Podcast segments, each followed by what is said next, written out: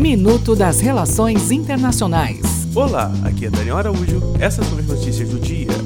Coreias. O governo da Coreia do Norte cobrou hoje a assinatura do Tratado de Paz com seu vizinho, a Coreia do Sul, para que na reunião de cúpula das Coreias com os Estados Unidos já tenha isso resolvido e assim poderem avançar em temas mais urgentes de perspectiva econômica. Estados Unidos da América. Donald Trump, em discurso no Pentágono, anunciou a modernização do sistema de escudos de mísseis para os novos padrões de tecnologia militar. Também anunciou uma base de defesa antimísseis no Alasca que provavelmente em pouco tempo levará a atritos com a Rússia, devido o Alasca ser tão próximo da Rússia quanto Cuba é de Miami. Venezuela hoje.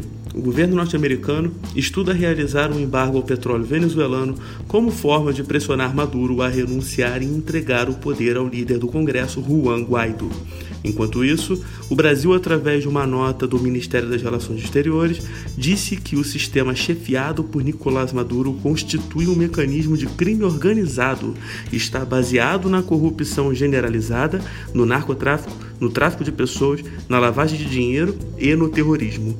E disse ainda que o Brasil tudo fará para ajudar o povo venezuelano a voltar a viver em liberdade e a superar a catástrofe humanitária que hoje atravessa. Até o próximo minuto. Enquanto isso, aproveite mais conteúdo no portal seire.news.